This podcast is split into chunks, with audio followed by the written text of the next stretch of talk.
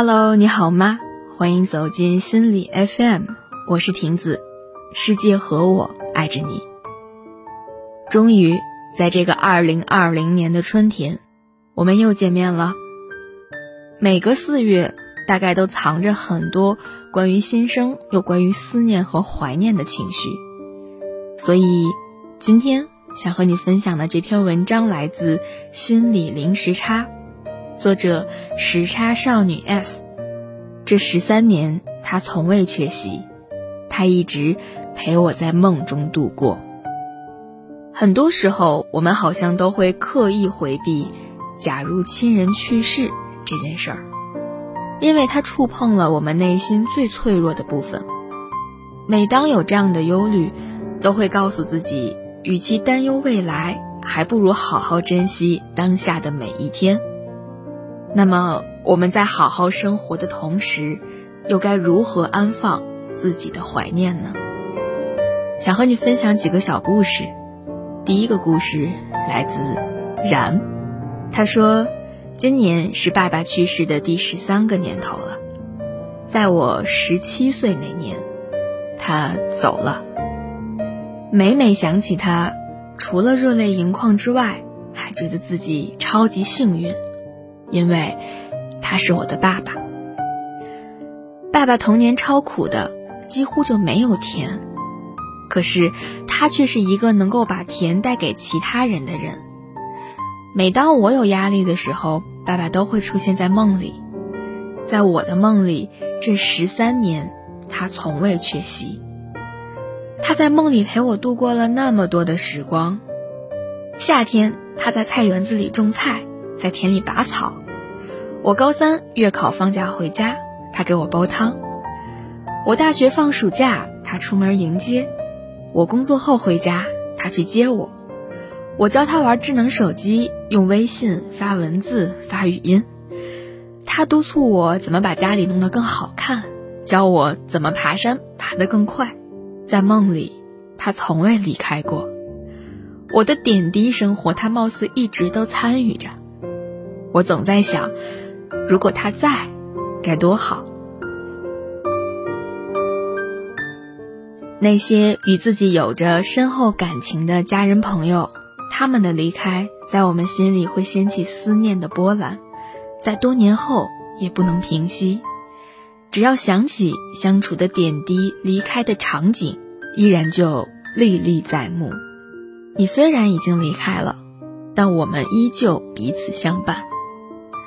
让人动容的故事其实有很多，我们都在用不同的方式和逝去的家人保持着联系。想和你分享的下一个故事，仍然关于在梦里相见。故事来自雨晨。虽然十年来你很少出现在我梦里，但到了我特别难的时候，你会来，轻柔地说：“都会好的，妈，我相信。”你给了我坚强的个性和直面困难的勇气，命运打击了我很多次，我仍然活得明艳，这是你给我最好的礼物。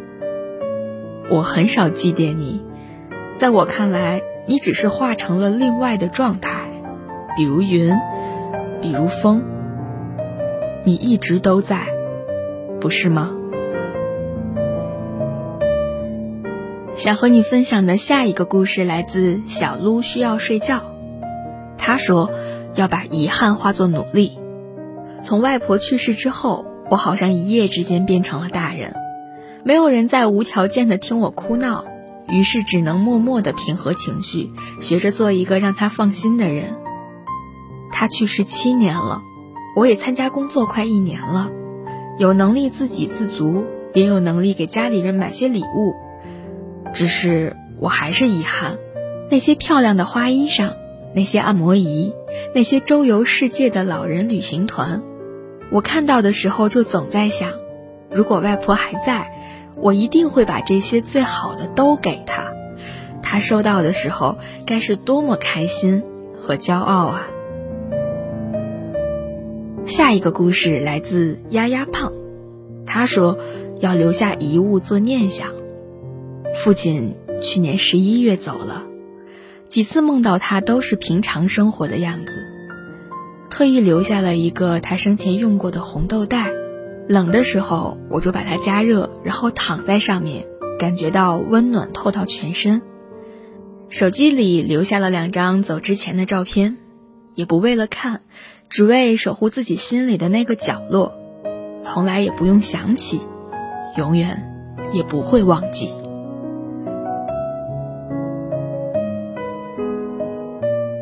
那么下一个故事来自狗狗，他说：“要继承优秀品质。”外公。您在我眼里一直是一个正直、坚强、顶天立地的男子汉。您是个无私奉献的人，您看透着生活，您是个智慧的人，我一生都在学习。您坚韧，您坚定，您坚持。希望我可以和您一样，保护着咱们的家。我记得您和我交代的那些叮嘱和嘱托。以上就是想和你分享的几个关于亲人离开的故事，《寻梦环游记》里面说，只要记得，灵魂就永远都不会消失。原来，亲人从不曾离开，我们用记得把他们留在身边，从而给我们力量和安慰。我们和逝去亲人的联系，既有外在的连接，也有内在的连接。清明节，我们去墓地探望。保留着遗物，看亲人的照片，这些外在的连结，总在特殊的时间点，让我们保持着情感上的联系，唤起我们的思念。而带着亲人的美好品质，记着那些爱和关心，和下一辈讲述记忆中的故事，完成逝者生前的梦想，这些内在的精神连接，让我们感受到逝去的生命还在继续，美好从未消散。无论用哪种方式，思念都会化为力量，滋养着我们的生命，继续前进。离别终究会来，我们该如何处理哀伤？时间会带来年老体衰，意外也会不幸的降临。生老病死的哀伤，每个人都没办法避免。我们该如何面对丧失带来的哀伤呢？心理学上有一些建议。首先，葬礼是重要的。合适的葬礼仪式和与死者告别的哀伤方式，对于丧亲者的疗愈是有积极作用的。这些庄重的仪式能够让人把压抑的情绪发泄出来，意识到亲人离去的事实，走出幻觉，让亲友知道真实情况，从而获得支持。其次呢，我们需要从急性哀伤期过渡到整合性哀伤。研究发现，当一个很重要的亲人或朋友离开我们的时候，我们会经历不同的哀伤阶段。最开始是急性哀伤期，这个阶段我们深陷悲痛中，甚至无法正常生活，看到任何画面都会勾起悲伤，而这个过程一般会持续六个月。随着时间的治愈，痛苦的心情会缓和。直到我们能够带着思念继续正常的生活，则进入了整合性哀伤。这时的我们可以自由控制自己何时进入思念，何时回到现实。心理学有研究发现，那些能够去帮助别人的人，往往更容易从剧痛走向整合性哀伤。而这个研究或许对你我都有启发。也许现在的你正处在丧亲的哀伤中。我们没有一键消除的魔法，但遗忘也不是唯一的方法。有一位读者苹果留言道：“小时候看《肥猫寻亲记》，总有那么一个镜头，肥猫难过伤心的时候，就会在夜晚仰望星空，有一颗星星就会变成妈妈和肥猫默默相望，那颗星星给予肥猫温暖和力量。”从那时候起，我就相信，失去的亲人一定会是天上的某一颗星星。每当我特别想念奶奶的时候，我也会在夜晚仰望星空，相信着奶奶就是夜空中最亮的星，他知道我内心的一切，并且能够照耀着我在黑暗中继续勇敢前行。我的奶奶，永远是我心中最亮的星。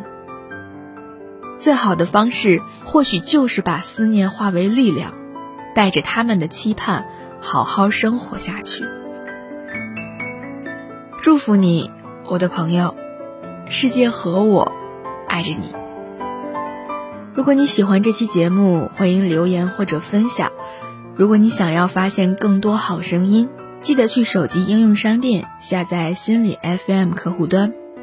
你还可以阅读和收藏本期节目的文章，免费学习更多心理知识，帮你赶走生活中的各种不开心。我是婷子，你可以在微信当中搜索“婷子”的全拼，加上下划线，再加上英文字母 FM。就可以找得到我。那这里是心理 FM，我是亭子，世界和我爱着你，我们下期再见。